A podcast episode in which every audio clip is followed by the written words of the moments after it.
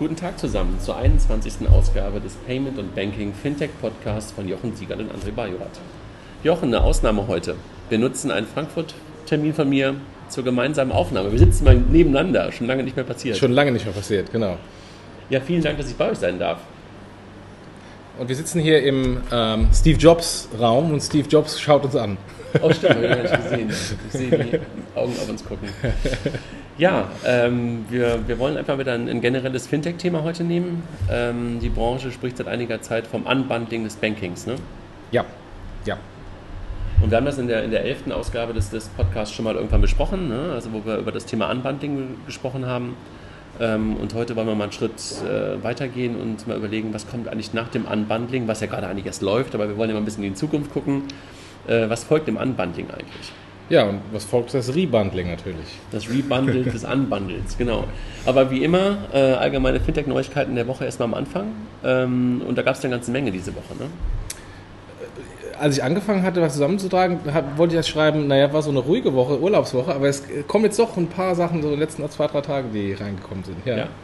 Wir hatten einen Rückblick letzter Woche, das mehr im Payment, da gab es ein bisschen Kritik so ähm, aus, der, ähm, aus der Crowd ähm, so zum Thema Seamless Payment Ansatz, dass es möglicherweise gar nicht so richtig sicher wäre und sowas und dass wir da vielleicht nochmal irgendwie ein paar Gedanken uns zu machen sollten. Ne? Und insbesondere Kontrolle und Zustimmung des, des Kunden und ähm, ja, müssen wir mal nochmal einen speziellen Podcast drüber machen, ähm, vielleicht auch User Experience und Security, wann soll der Kunde zustimmen, wann soll er nicht zustimmen und wir haben in der Nachdenken auch so ein paar Thesen dann gehabt, warum zum Beispiel der PayPal Beacon Pilot nicht funktioniert, aber der über äh, das Über-Payment äh, funktioniert.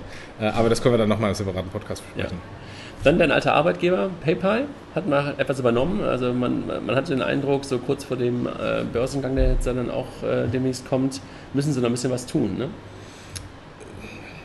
Ist ja sowieso erst am 17. Juli ist der, ist der Spin-off und ähm, bin mal äh, ähm, gespannt, um das Wort zu stressen, was wir letzten Mal so sehr oft genutzt haben, ähm, äh, wie, wie dann die, der Aktienkurs äh, sich entwickelt. Also die Prognose ist natürlich, dass der PayPal-Aktienkurs durch die Decke geht und der eBay-Aktienkurs ähm, ähm, einbrechen wird, weil die werden in der ersten Sekunde gleich bewertet. Und insofern, um auf die Akquisition mal zurückzukommen, das äh, steigert natürlich nochmal die Bewertung des äh, PayPal-Aktienkurses, weil PayPal hat Xum übernommen, ein Remittance-Anbieter, Thema, was, was PayPal eigentlich seit Jahren schon versucht äh, zu adressieren und nicht 100% funktioniert hat. Insofern kauft man dann ähm, einen Anbieter und als Wettbewerber ist ja World Remit auch schon äh, aus, aus äh, UK ein Fintech-Startup auch extrem erfolgreich. Ja, Asimo und solche Sachen ja auch. Ja. Also es gibt ja, nicht, gibt ja mittlerweile eine ganze Menge, ne, die ja. das irgendwie als äh, machen. Ne? Und der Preis 890 Millionen, stolzer Preis, ne? Ja, klar. Ich meine, ich meine wieder eine Milliarde mehr auf der, bei der Börsenbewertung. Dann Google äh, will auch wieder zurück in das ganze Thema Payment. Ja, hat Softcard äh, wollen sie kaufen, aber ich, ich meine irgendwie auch diese News hatten wir glaube ich auch schon mal, aber irgendwie ist mir das irgendwie heute nochmal erschienen oder gestern. Also Softcard, der Anbieter, der so ein bisschen das Pendant zum deutschen ähm, M-Pass ist, ne? also der, der Payment-Anbieter der Telcos, den Google jetzt übernehmen will. Ja, ja. Dann gibt es einen guten Artikel, den werde ich nachher nochmal teilen oder morgen, wenn auch immer wir das irgendwie teilen werden, von Chris Skinner, einem der, der ähm, Vordenker im Bereich Fintech, der so ein Stück weit ähm, etwas aufnimmt, worüber wir vielleicht auch gleich nochmal sprechen werden und worüber wir auch schon länger gesprochen haben oder immer wieder hinweisen, dass es mehr und mehr ähm, so scheint, dass halt das Thema, ähm, dass die Banken wach werden und das ein Stück weit so, der Titel von ihm ist Achtung Fintechs vor den Banken. Ähm, sie kommen zurück sozusagen und ähm, guter Artikel werden wir nachher mal teilen. Ja. Dann eine Firma, die du auch kennst. Ähm, Aruba, genau. Hat den Nutzern gekündigt. Ähm, wobei erste Reaktion vom, vom äh, Jonas, in dem ich dann gemeldet habe, war eher so, nee, ist schon gut, also ist nicht negativ, wir kündigen den, weil wir das Geschäft einstellen, sondern äh, Achtung, da kommt was Neues. Ähm, und vielleicht auch jetzt im Hinblick auf, ähm, also ohne zu wissen, warum jetzt genau gekündigt wird, ähm, ähm, auch im Hinblick auf jetzt unseren Podcast heute, man ist natürlich abhängig von einem Backend-Dienstleister und wer weiß, vielleicht haben die einfach den Backend-Dienstleister ausgewechselt und, und wenn man natürlich dann das Wallet mit Backend-Dienstleister A hat und geht dann zu Backend-Dienstleister B, muss man die Vertragsverhältnisse vom alten Anbieter einfach kündigen und es auf einen neuen übertragen. Backend-Dienstleister meinst du jetzt die White Label, der White Label, White Label Zahlungsdienstleister? Genau, E-Payment-Anbieter bzw. E-Wallet-Anbieter, der das, der das abwickelt. Ähm, aber ob das natürlich da jetzt mit einer Kündigung und Neuakquise ist, ähm, sagen wir dahingestellt. Ähm, also ich glaube, man könnte sowas auch mit AGB-Änderungen und sowas machen, aber egal. Ja. Also wir sind ja nicht die Juristen hier. Und es sind ja auch wahrscheinlich nicht so sehr viele Kunden, da kann man dann auch sagen, kommen dann die drei Ich habe witzigerweise gar keine E-Mail bekommen, jeweils habe ich sie nicht gesehen. Hast du das nicht bekommen? Ich habe ich hab sie bekommen. Wurde bei mir aber als Spam klassifiziert. Das wollte ich gerade sagen, vielleicht ist sie da reingefallen. Dann etwas, ähm, was ich glaube ich auch gestern sah, dass die Santander, die Banco Santander, und äh, Monetize, also ein ähm, IT-Dienstleister, ein IT-Dienstleister für Banken, ähm, ihre Kräfte bündeln, so nannten sie das, ähm, und ein Joint Venture gegründet haben, um mal wieder eine Antwort auf Fintech äh, von Seiten der Banken zu finden. Und äh, glaube ich, genau der richtige Schritt, dass man da auf der einen Seite das, das Banken-Know-how bündelt mit IT-Know-how. Ähm, jetzt wird es ähm, natürlich eine wichtige Frage, wo die Jungs äh, das sozusagen ansiedeln. Ja, wenn das in die Bank reingeht, dann äh, kann es möglicherweise auch wieder ein bisschen schwieriger werden. Wenn es aber halt außerhalb der Bank angesiedelt wird und nur die Bank in Anführungszeichen genutzt wird mit ihren Kompetenzen, kann das, glaube ich, echt ein richtig guter Ansatz sein. Ja. Dann Square geht immer wieder einen Schritt weiter, macht es Mitarbeiterabrechnung. Ne? Richtig. Macht Sinn, ja. oder? Also ja. für so Gastronomie und da, wo die unterwegs sind, macht Mitarbeiterabrechnung einfach als nächster Schritt ja. Sinn. Facebook, Peer-to-Peer? -Peer? Jetzt ganz in den USA. Ähm, ich wusste gar nicht, dass das, ähm, als ich das gelesen habe, ähm, wusste gar nicht, dass es noch nicht komplett in den USA ausgerollt war. New York war der erste Schritt. Ja, ähm, das heißt, man hat die Compliance-Thematiken gelöst, weil in den USA äh, gibt es ja kein SEPA wie bei uns, sondern da muss man ähm, ähm, als äh, Finanzdienstleister in jedem einzelnen amerikanischen Staat eine Lizenz äh, bekommen, was ein Riesenaufwand ist. Äh, vermutlich haben sie das erst äh, glatt gezogen und jetzt sind sie komplett in den USA live. Aber wir haben ja schon ein paar Mal gesprochen, ähm, David Marcus ähm, und Malte Feller sind, ähm, ähm die hinter dem äh, Facebook P2P Messenger äh, Payment stehen, ähm, sind natürlich keine Amerikaner. Das heißt, sie denken gleich international und erst, erster Schritt USA und ich glaube, der zweite Schritt Rest der Welt kommt dann relativ bald. Für die Leute, die David Markus und Malte Feller vom Namen jetzt nicht kannten, haben wir ja schon mal den Hinweis bekommen, das mal wieder ein bisschen aufzuklären. Beides ehemalige PayPaler. Der eine ähm, Chef von PayPal Deutschland am Anfang, danach PayPal Australien, glaube ich. Ne? Und, eBay äh, Deutschland-Chef temporär. Also das war Malte und der zweite David Markus, zuletzt äh, Präsident ähm, von, von, von PayPal. Von PayPal, ja. Gut, dann haben wir noch ähm, den PayPal und eBay-Split, über den wir gerade schon gesprochen haben. Wir schon gesprochen, 17. Genau. Juli. Und äh, wie nennen die sich? Atom? Ja. Wahrscheinlich, ne? Ja. Atom wurde zur Bank. Also in UK gibt es eine, im Grunde genommen habe ich zuerst gedacht, ach, eine Number 26 sozusagen, aber Unterschied, echt eine eigene Bank. Also haben ähm, von der von der Bankenaufsicht in UK, ich habe den Namen gerade vergessen, ich war gerade wieder FSA. Ja, irgendwas Königliches ist es, glaube ich, sogar. ähm, haben ähm, ähm, die, die, die Erlaubnis bekommen, sozusagen eine Bankdienstleistung anzu, ähm, anzubieten und haben in dem Atemzug auch nochmal 75 Millionen geraced um eine reine digitale Bank ohne Branches und ohne sowas irgendwie anzubieten. Dann haben wir noch was, ähm, der französische Fintech-Verband. Ja, es gibt einen französischen Fintech-Verband, äh, der explizit mit der Unterstützung der französischen Regierung äh, gegründet wurde. Ähm, Nochmal ein Beispiel für, für Deutschland. UK ist da ja führend, ähm, wo der Fintech-Standort London sehr stark vom Bürgermeister und der Regierung gepusht wird. Jetzt passiert es in Frankreich. Ich würde jetzt nicht Frankreich als einen, Haupt-Fintech-Standort äh, sehen, aber ähm, Deutschland, Frankfurt, äh, Berlin durchaus stärker ähm, mit, mit Startups ähm, verbreitet als, als Frankreich.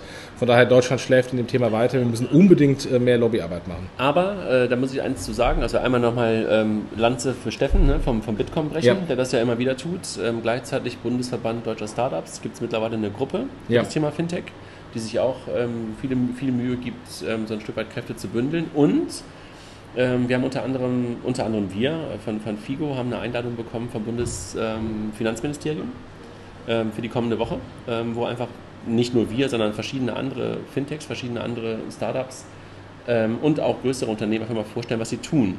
Ja, und damit einfach mal ein bisschen mehr, ähm, ja, einfach auch Wahrnehmung in, in, in dieser Breite bekommen. Es, passiert was. Ich hatte auch ähm, vor einer Woche ein Interview mit äh, Ernst Young, die im Moment eine Studie durchführen zum Thema ähm, Fintechs, äh, Start-up-Gründung im Auftrag ähm, einer Regierungs- oder Landesregierungsorganisation. Wollten sie nicht genau sagen, aber ähm, da passiert was. Also die versuchen jetzt wohl auch ein paar Leute mal anzufragen, wie, was die machen und was die Standortvorteile sind und was noch gemacht werden muss. Das ist die hessische ähm, Landesregierung. Ich habe die Anfrage auch. Ah, okay, dann. Mir wollten sie es nicht sagen. ich habe abgesagt. ich habe es mal gemacht. Acht Jahre iPhone, ne? Richtig. Acht Jahre erst. Unglaublich. Also ja. fühlt sich an wie eine Ewigkeit. Absolut. Hat, hat sich eine ganze Menge verändert, ne? Ja, wie, vor allem wie viele Industrien ähm, und Produkte auch das iPhone überflüssig gemacht hat. Ja. Unglaublich.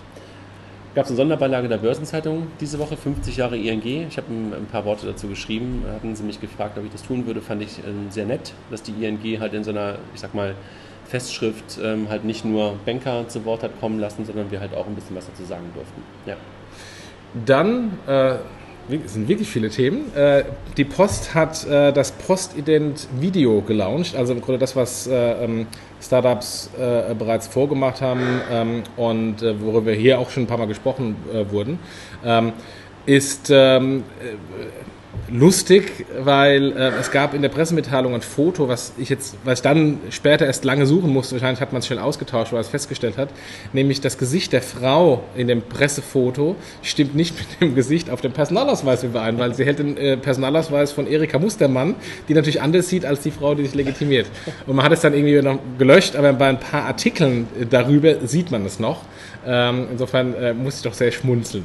Aber äh, was man halt sieht, auch die Post äh, verabschiedet sich ein Stück weit an der Stelle von ihrer Filiale. Ähm, und das, was, wo sie halt angegriffen worden sind, gehen sie jetzt selber ran. Ähm, notwendiger und wahrscheinlich auch ähm, sinnvoller und, und, und strategisch einfach auch nicht mehr aus dem Weg zu gehender Schritt. Ne? Und ähm, sie hat natürlich einen riesen Vorteil, sie kommt mit dem Vertrauen. Ähm, weil wenn ich einen gleichen Anbieter habe, ein Startup versus die Post, die einen identischen Service haben, hat natürlich derjenige den Vorteil, der das größere Vertrauen schon aufgebaut hat. Ja, wobei dann wieder die, die, die Frage sein wird, wer ist schneller und wer ist sozusagen auch in der, in der Anbindung möglicherweise auch flexibler. Ne? Ja. Also weil das ja. ist ja so ein typisches Schnittstellenthema, ja. wo du einfach so leicht und so smooth wie möglich eingebunden werden willst und werden musst, damit das Ganze halt von der Conversion trotzdem noch gut ist. Weil die Conversion, die man heute gewohnt ist im Postident-Verfahren in der Postfiliale, ist ja grandios. Überschaubar. Dann haben wir noch eine Übernahme. Ja, Pro7 hat ähm, äh, für 170 Millionen ähm, 80 Prozent Anteile von Veribox übernommen, also diesem Vergleichsportal. Ähm, wenn man einfach nur mal Werbung schaut ähm, oder die viele Werbung für Check24 sieht, ähm, ist das ein Signal. Das äh, denkt wohl Pro7 da in dem Bereich äh, sehr stark ähm, einsteigen zu können. und wir wissen ja auch, dass sehr viele Finanzprodukte über diese Vergleichsportale vermarktet werden, weil die Leute einfach nach den besten Konditionen, günstigsten Preisen suchen. Ähm, von daher kann man davon ausgehen, dass dann vielleicht auch mehr Vergleiche im Finanzdienstleistungsbereich und vielleicht sogar im Fintech-Bereich kommen. Dann haben wir noch einen kleinen Ausblick ähm, für die kommende Woche, kommenden Dienstag, 7.7. Between the Towers, ähm, die Veranstaltung ähm, von der, von, vom Mining Inkubator hier in Frankfurt immer. Äh, wir sind diesmal dabei von Figo und werden, ähm, nachdem ähm, vorher eine Stunde Carlo Kölzer reden wird, wenn wir, ich glaube, 15 Minuten die Chance haben, irgendwie uns mal kurz vorzustellen. Freuen wir uns drauf. Also, wenn wir da sehen, ähm, bist du auch da? Ja, ja, klar. Also, Dienstagabend sehen wir uns dann wieder in Frankfurt. Jetzt genug der News. Fast 15 Minuten News. Aber lass uns anfangen mit dem Thema Rebundling des Angebandelten. Ähm, du hattest ein Zitat rausgesucht als Start. Ja, ähm, wir hatten, oder als wir das ursprünglich aufgenommen hatten, Stimmt. es war ja Historie. ein Podcast, den wir, der eigentlich Podcast 19 hätte sein sollen. Und dann äh, gab es ein technisches Problem mit meiner Tonspur, ähm, die abgehackt war. Und dann konnten wir quasi äh, wegwerfen. Deswegen nehmen wir es jetzt nochmal auf. Und damals in der Vorbereitung habe ich ähm, ähm im Twitter-Stream von der Deutschen Bank äh, ein Zitat von äh, Stefan Kraus, dem Vorstand der Deutschen Bank, äh, gefunden.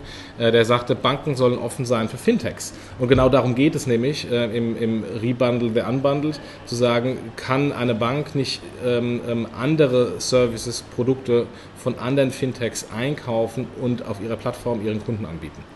Ja, und ich meine, diese Offenheit, die da gefordert würde von Herrn Krause, kann ich momentan einfach auch nur ähm, aus unserer Perspektive total bestätigen. Also du wirst es hier von Traxpay ja auch ein Stück weit merken, dass ihr ähm, ja auch gar nicht ähm, ohne eine Bankenkooperation das Ganze so betreiben könntet, wie ja. ihr es macht. Ähm, und wir ähm, merken das bei Figo auch sehr. Ja? Und, und generell, äh, ich war heute Morgen mit einem, mit Kollegen in der Bahn, hatte heute Morgen mein, mein erstes Meeting um 8 Uhr in der Bahn auf dem Weg von Hamburg hier nach Frankfurt. Ähm, und da war das auch so, dass es also fast überall geht es über Kooperationen und diese Offenheit die am Anfang ja nur so bei einigen kleinen, möglicherweise White-Label-Banken vorhanden war, verändert sich halt total. Ne? Also das merken wir halt irgendwie auch. Und ob, auch egal, ob es sich um die klassische Filial- oder Direktbank handelt, die Gespräche nehmen einfach zu und die ja. Perspektive ändert sich ein Stück weit. Was ja insofern auch gut ist für die, für die Fintech-Industrie, ähm, um, um, hier neue Kooperationen, neue Kundenzugänge ähm, äh, zu finden. Aber lass uns noch mal ganz kurz schauen, was verstehen wir eigentlich? Also wir haben ja schon mal über das ähm, Unbundling gesprochen, das war halt in, in, Folge 11. Aber wenn wir mal so auf uns so ein bisschen gucken, auf uns persönlich, es macht ja mal am meisten Spaß, das am, am, eigenen Beispiel zu machen, dann sind wir ja auch schon angebandelte Banker. Ne? Also Banker nicht, sondern angebandelte, äh, angebandelte Bankkunden. Kunden, ja. Also was haben wir? Haben Girokonten, Depots, Fonds, Tagesgelder und immer bei verschiedenen Instituten. Genau. Also ich bin bei, einer, ich bin bei zwei Direktbanken. Bei dem einen habe ich mein Girokonto, beim anderen mein Depot. Fonds habe ich dann noch einen eigenen Fondssparplan, wo ganz anders.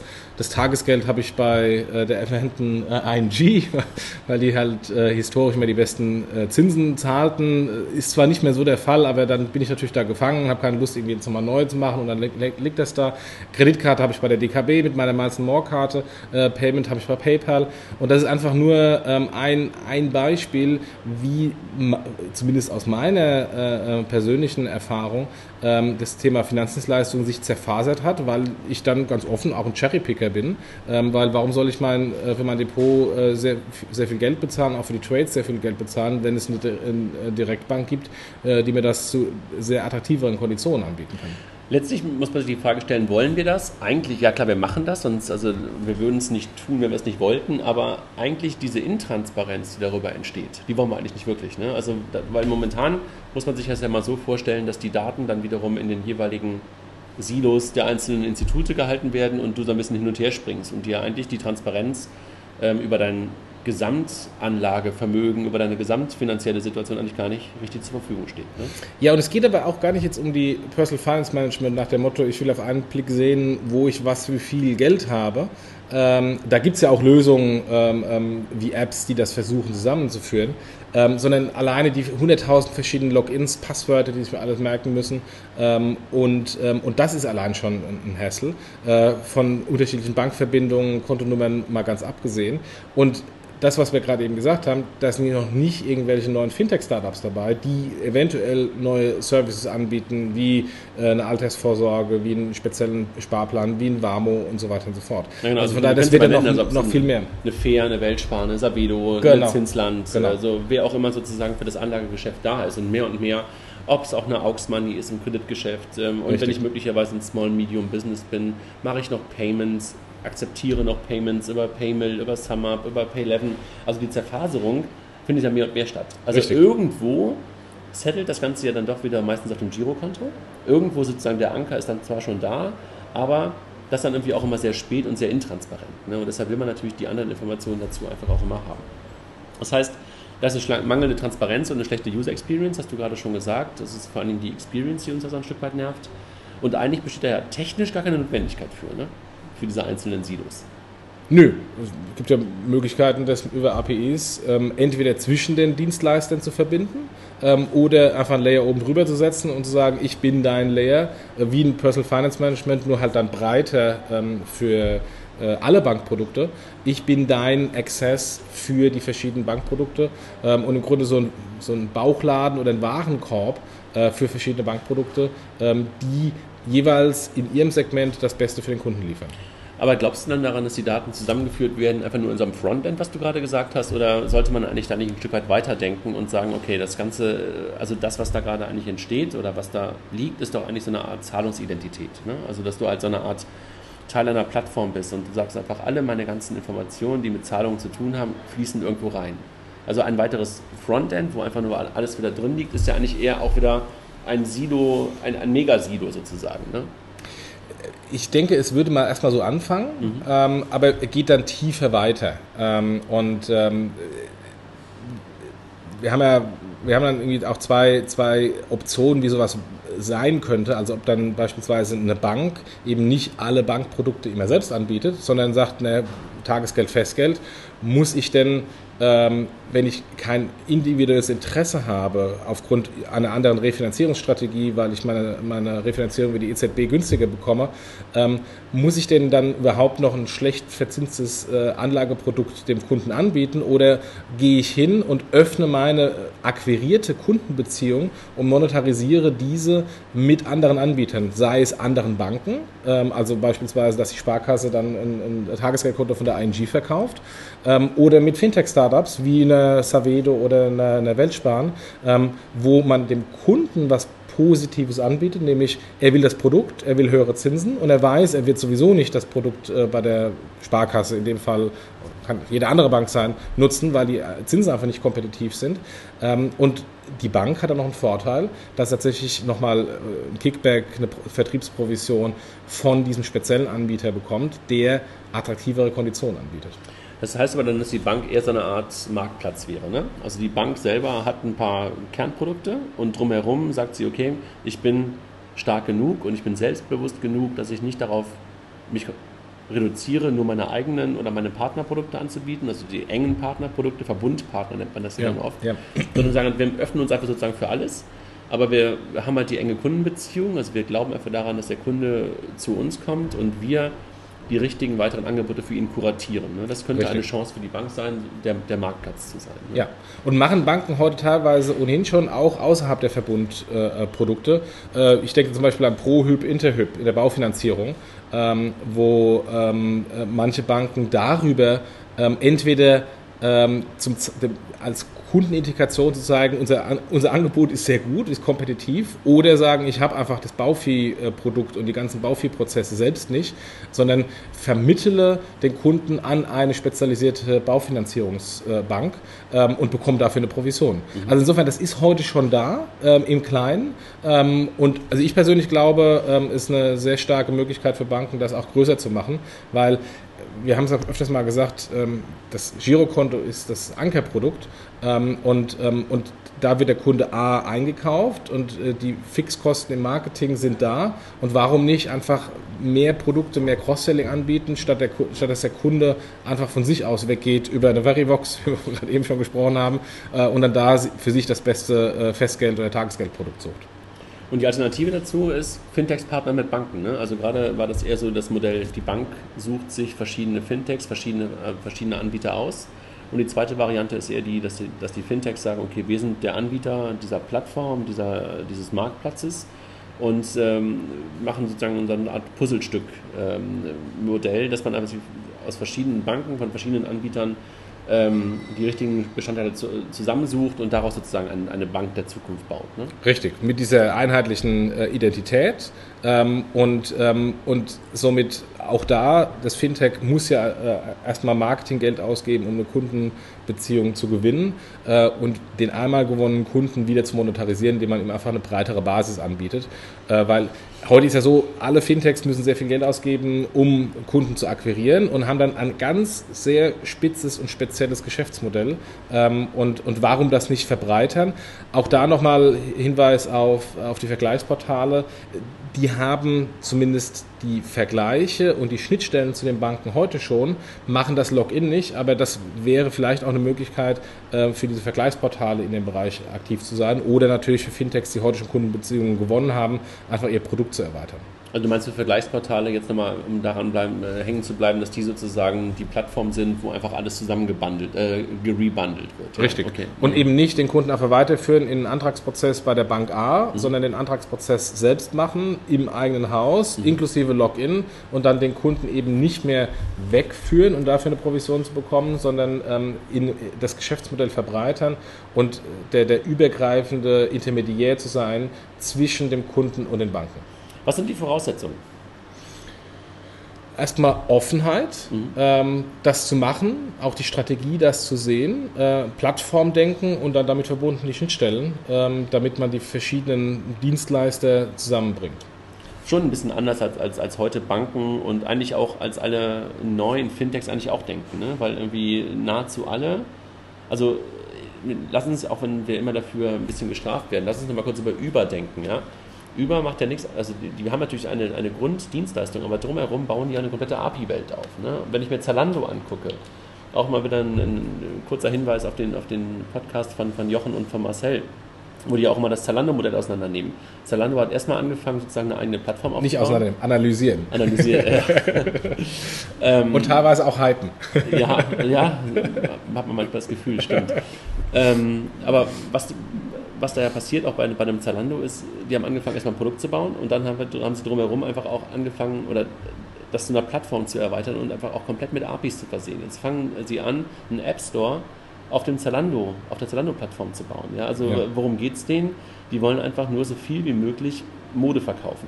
Ja, worum geht es Banken eigentlich? Die wollen natürlich auch ein bisschen Geld verdienen. Und so dieser, dieser Gedanke, und Geld verdienen kann man ja nicht immer nur mit eigenen Produkten, äh, ja. um diesen Gedanken nochmal kurz zu haben. Also dieses Plattformdenken und diese Offenheit und, und diese, diese Schnittstellendenke, die ist wahrscheinlich echt die Grundvoraussetzung und die kann man sich in anderen Industrien echt abgucken. Ja, ja. Äh, das bedeutet aber auch ein, ein, ein großer ähm, Wandel im, in der Selbsteinschätzung, der Selbstwahrnehmung, weil ähm, Banken haben natürlich eine sehr starke Marke ähm, und kommen historisch als in der Regel Full-Service-Anbieter, wenn man mal die, die spezialisierten Banken rausnimmt. Ähm, und ähm, da, da, muss natürlich auch sehr viel erstmal ein Gedankensprung herbeigeführt werden, dass man sagt, ich muss eben nicht immer alle Produkte selbst machen, mhm. ähm, sondern ich bin offen für diese, für diese Plattform. Was glaubst du, ist das realistisch, das Ganze?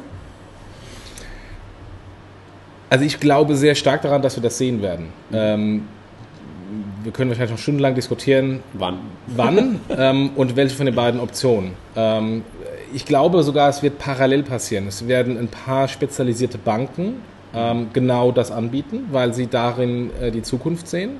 Ähm, und es werden garantiert auch früher oder später ein paar Fintech-Startups äh, anfangen, genau das aufzubauen.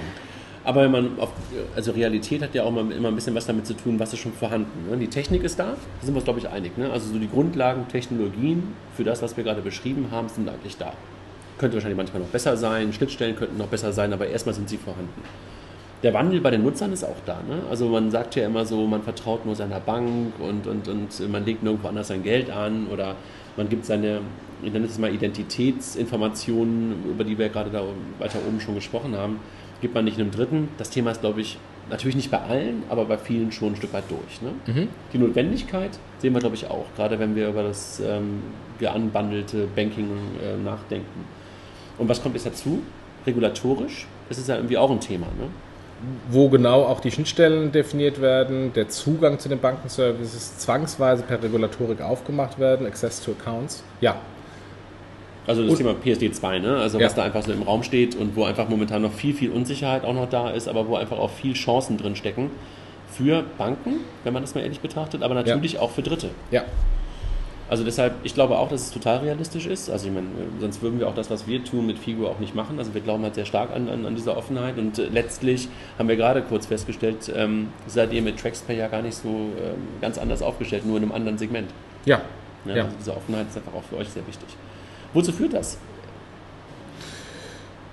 Also es führt zu diesem, zu diesem Bankensupermarkt ähm, oder Bankproduktsupermarkt. Bankensupermarkt ist vielleicht ein bisschen too much, aber Bankproduktsupermarkt, wo ich im Grunde mir genau das raussuche, was ich haben möchte.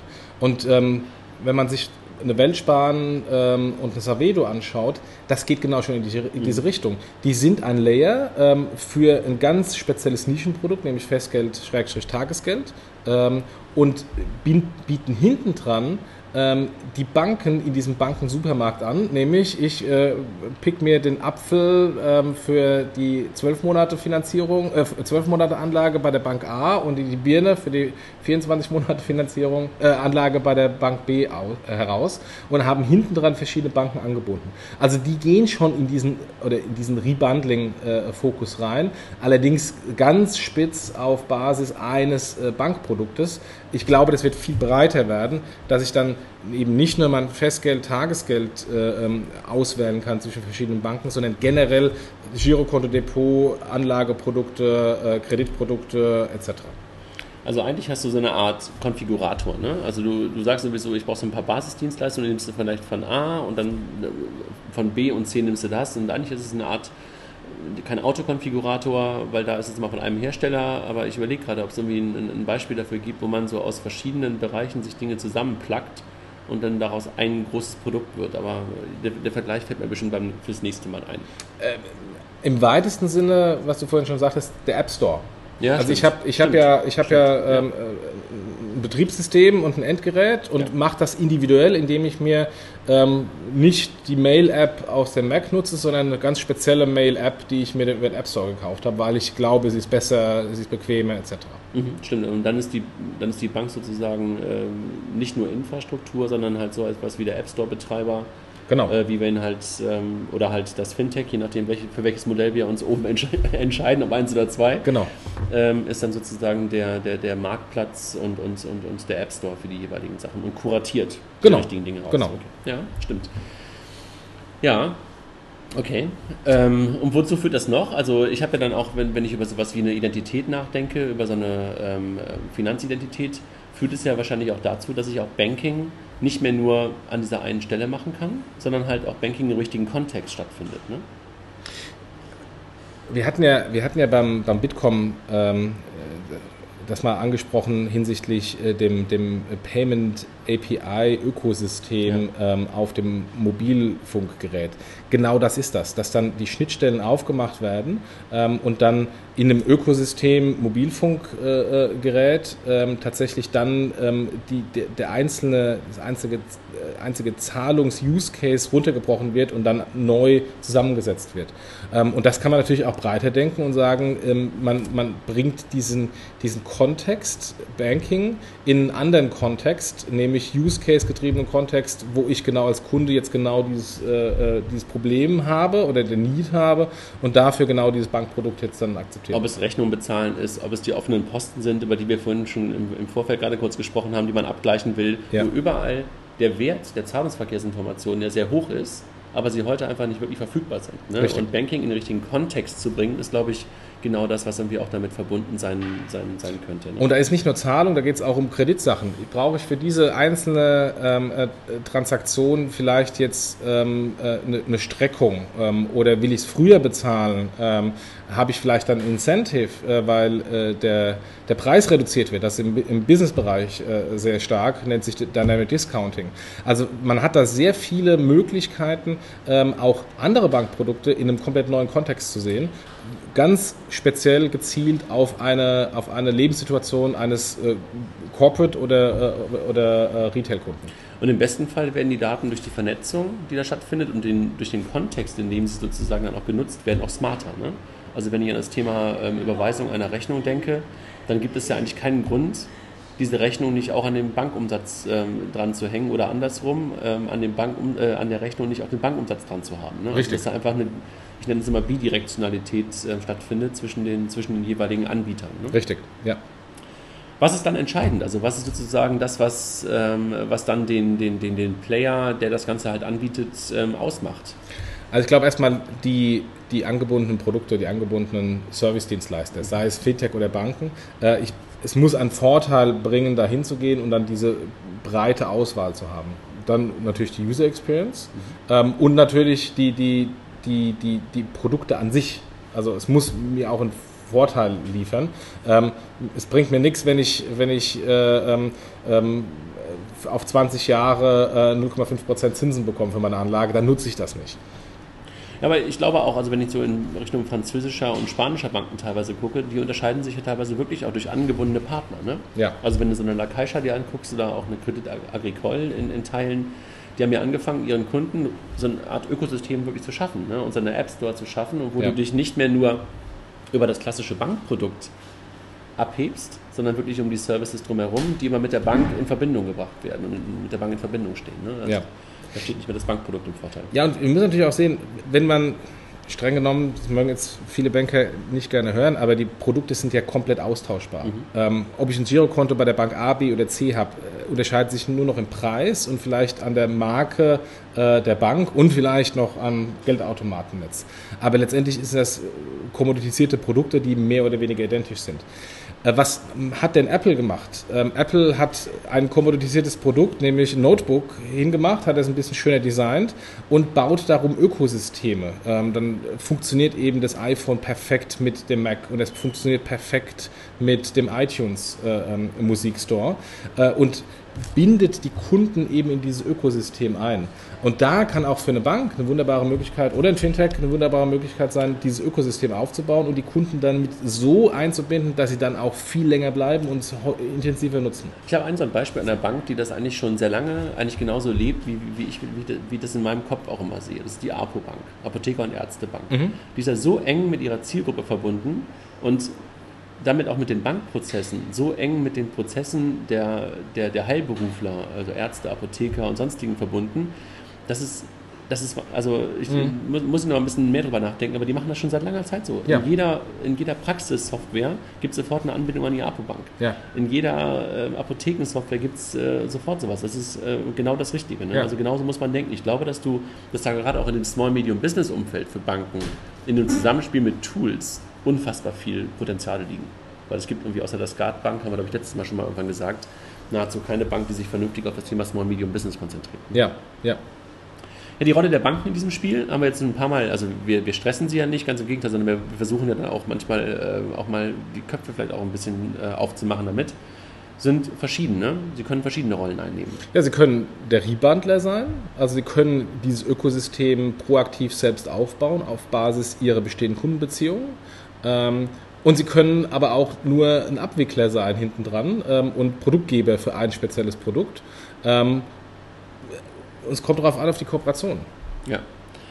Ja, ähm, ist das, ist das irgendwie ein Widerspruch, große Banken, ähm, dass, sie, dass sie plötzlich in so eine Backend-Service-Anbieterrolle möglicherweise reinrutschen? Wahrscheinlich schon, ne?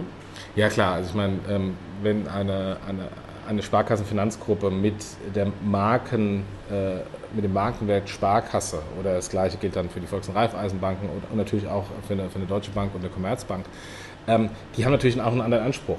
Und das, da steht natürlich auch eine Gefahr dahinter, ähm, weil die Marke äh, wie auch immer sie dann heißt von der Bank, gegebenenfalls darunter leidet, wenn hinten dran ein schlechtes Bankprodukt ist. Also da ist natürlich auch eine Gefahr dahinter ähm, und deswegen muss es gut kuratiert sein, sicherzustellen, dass dann die Marke an sich nicht darunter leidet. Und das sorgt vermutlich dann auch dafür, dass man erstmal zurückhaltend ist und wir solche Produkte oder solche Bundling-Lösungen oder Rebundling-Lösungen eher von Anbietern sehen, die noch keine starke Marke haben und die erstmal wachsen wollen. Ähm, und, ähm, und dann werden vielleicht später erstmal die äh, drankommen, die sehr stark äh, ihre eigene Marke haben oder also Kontrolle haben. Es ist eher ein Modell für die, für die neueren Banken, ja? also für die, die heute noch nicht die große Brand und sowas haben. Also es ist eher ein Modell für eine Fidor-Bank, eher ein Modell für eine Number 26, also für, für die Art von Banken. Ja? Richtig. Richtig. Okay, die einfach sagen, okay, ich bin noch nicht so breit, also so breit auch in meinem Produktportfolio. Ich habe sowieso noch Lücken da drin. Ähm, das hole ich mir durch Partnerschaften herein, aber ich, ich bilde so eine Art Marktplatz. Ich habe einige sehr, sehr gute Kernkompetenzen, sehr gute Kernprodukte, ob es bei der Fidor die hochgelobte Community ist oder bei Number 26 sozusagen das, die User Experience und diese Realtime-Erlebnisse mit der Karte und das, was drumherum, was ich noch brauche, um wirklich so dem Kunden auch alles an Bank anzubieten, das, das äh, hole ich mir woanders. Ja. ja. Okay. Wenn du so ein bisschen dahin guckst, ähm, Wishful Thinking. Mhm. Was würdest du dir wünschen? Ich würde mir erstmal, bevor wir über Rebundling reden, erstmal einen Dienstleister ähm, wünschen, der diese Legitimation, also KYC, über die Banken zusammenführt. Ähm, wir haben gerade eben über die Postident gesprochen. Ähm, warum, auch in der Vergangenheit, muss ich denn für jede Bank immer wieder ein Postident machen? Äh, da gibt es ein Zentrum, oder gab es damals, mittlerweile durch die Videolegitimation ist natürlich aufgegangen, gab es einen zentralen Dienstleister, der das für alle Banken gemacht hat. Warum kann ich nicht einfach sagen, die Bank hat Zugriff auf diese Datenbank ähm, und kann das KYC über den Dienstleister, der mich erkennt, wieder abfragen? Das, das, passiert doch heute schon bei Weltsparen und bei Savedo, oder? Also letztendlich wird da ein KYC-Prozess gemacht, der dann gepassportet wird in die jeweiligen Länder, wo dann das Geld angelegt wird, oder? Richtig, in dem Fall wird es gemacht, aber da ist auch wieder ein ganz spitzer Use Case. Warum, wenn ich jetzt irgendwie sage, ich möchte mein ähm, Depot hier, mein Girokonto Was ich damit nur sagen, sagen, will, äh, es ist weder ein technisches noch ein rechtliches Problem. Richtig, oder? richtig. Genau, das ist ein Business- und Strategieentscheidungsproblem. Ja. Genau, ja. Und auch eine, eine, Möglichkeit für einen Dienstleister äh, zu sagen, ähm, ich biete das an und ich mache das. Und die, die das nutzen, müssen natürlich auch proaktiv das wollen. Ich weiß auch, warum das nicht gemacht wird, weil natürlich ähm, wir eine sehr starke äh, äh, Verteilung der Marktanteile haben. Es gibt zwei große Bankgruppen, äh, die primär die Kunden haben und es gibt die vielen kleinen, die an die Kunden ran wollen ähm, und die versuchen natürlich die großen, die Kunden haben, äh, alles, dass äh, der Kunde nicht so schnell wie möglich äh, von, von dem bestehenden Girokonto zu einem Discount-Girokonto wechselt. Alles, alles wirtschaftlich nachvollziehbar, ist aus Sicht des Kunden gedacht eher weniger. Mhm. Aber jetzt bauen Sie ja gerade wieder interoperable Systeme mit PayDirect ähm, und dann ist ja möglicherweise das nachher dann alles ganz einfach möglich, weil dann weiß man ja, wer der Kunde ist und dann kann man möglicherweise viel schneller den ganzen äh, Kram umziehen. Ja, mal gucken. Wobei, äh, da gibt es ja auch diese Kontowechselservice-Anbieter. Ähm, da geht es ja im Grunde, äh, ja, es gibt ja zwei Pain Points. Äh, Nummer eins ist die Legitimation, ja. ähm, oder drei Pain Points. Nummer eins die Legitimation, Nummer zwei der komplette Antragsprozess ähm, und Nummer drei dann äh, die Daten äh, zu transferieren. Ähm, für alle drei Lösungen gibt es heute schon Dienstleister, die das machen. Also es ist eigentlich schon da, es ist nur noch nicht das Ökosystem zusammengestellt und dann skaliert. Genau, also mit einem von den Kontowechselservices habe ich ja auch gerade, gerade gesprochen auf der, auf, der, auf der Zugfahrt. Das, glaube ich, wird auch nochmal äh, echt ein bisschen Aufruhr bringen in der deutschen Bankenszene, wenn plötzlich ähm, der Kontowechsel wirklich so einfach ähm, ist, wie man sich das bisher nicht vorstellen konnte. Natürlich, ja. was du gerade schon beschreibst, der KYC-Prozess ähm, steht immer noch davor und teilweise auch solche Dinge wie ähm, in Realtime eine, eine IBAN zur Verfügung zu stellen, was auch nicht jede Bank kann, wenn du ein neues Konto eröffnest. Ähm, auch schon lustig eigentlich, ne, dass man sozusagen also, mhm. nicht sofort eine, eine, eine, Kontonummer hat oder eine IBAN hat. Ähm, aber das wird mit Sicherheit, das glaube ich, auch nochmal ähm, für, für einiges an Veränderungen ähm, sorgen, wenn ich wirklich sehr, sehr einfach meine ganzen Daten übernehmen kann und nicht mehr einfach an meiner eigenen Faulheit ähm, scheitere, meine Daten halt zu migrieren von Bank 1 zu Bank 2. Und was da übrigens noch fehlt, ist, ähm, neben den erwähnten Problemen ähm, ist mein Dispo-Rahmen weil Bank B nicht notwendigerweise den Dispo-Rahmen von Bank A äh, anbietet. Und das ist zum Beispiel auch ein Thema von ähm, Number 26, die dann das schöne Girokonto anbieten, haben aber eben keine EC-Karte, sondern nur eine Kreditkarte äh, und haben keinen Kreditrahmen dahinter, was für ein Standard-Girokonto ganz normal ist. Ähm, und da, das sind halt noch diese, diese äh, Kleinigkeiten, wo es noch hakt. Ähm, aber da bin ich auch äh, gute Dinge, dass früher oder später äh, es da auch Möglichkeiten gibt, das zu transferieren, weil ähm, wenn eine Bank A bereits einen Dispo-Rahmen hat und die Daten hinsichtlich der, der eingehenden Gehaltstransaktionen sieht, kann man doch auch dann in Echtzeit relativ schnell sagen, naja gut, ähm, wir übernehmen eins zu eins den, den Dispo-Rahmen von der alten Bank. Naja, also über Scoring-Systeme beziehungsweise über intelligente Scorings bei Banken haben wir ja beim, beim Bitkom auch ein bisschen darüber gesprochen, dass wir uns da einiges noch vorstellen können, aber ja. das wäre natürlich wenn du im Rahmen des Konto-Umzugsservices auch über die ganzen äh, historischen Daten verfügst, kannst du natürlich eigentlich auch, sollte man, sollte, in, in ja. Near-Time in Near-Time auch über den Dispo-Rahmen äh, entscheiden können. Ja. Absolut. Was wünschst du dir noch, wenn du auf das Thema drauf guckst?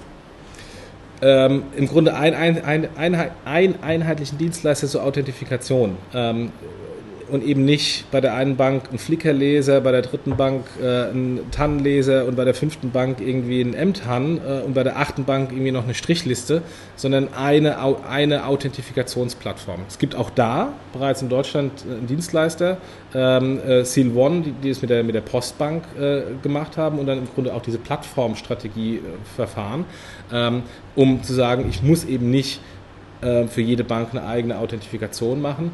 Aber ähm, auch das ist noch nicht so, wo man sagt, ähm, die Banken lassen sich darauf ein. Da ist natürlich auch sehr viel äh, Security Concerns und, ähm, und äh, zentrale Rechenzentren äh, dahinter, die dann teilweise auch eine eigene Agenda haben, äh, andere Business Cases haben.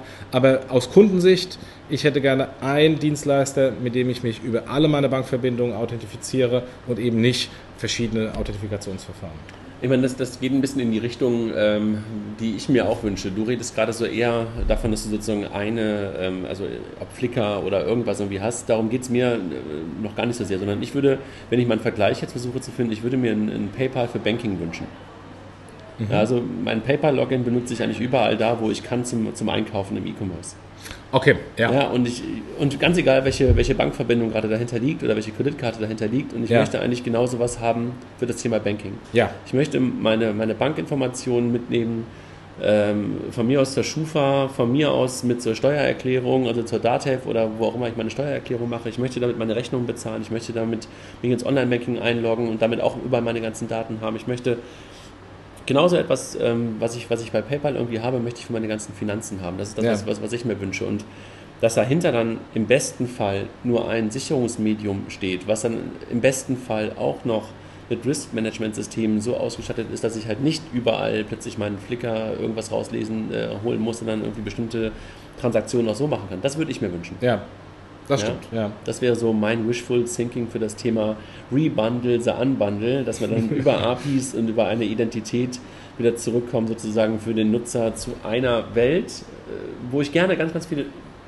ganz, ganz viele verschiedene Dienstleister und auch diese, diese Vielfalt auch benutze aber halt so einfach wie möglich. Und das ist, besteht, die Einfachheit besteht bestimmt nicht darin, dass ich 20 oder 25 verschiedene Logins und verschiedene Webseiten habe oder Apps habe, die ich absurfen muss. Ja. Ja, sind wir eigentlich schon fast am Ende, oder? Ja. Schöne, knackige Dreiviertelstunde mit ein paar News und äh, zum Thema Rebundled, Unbundled.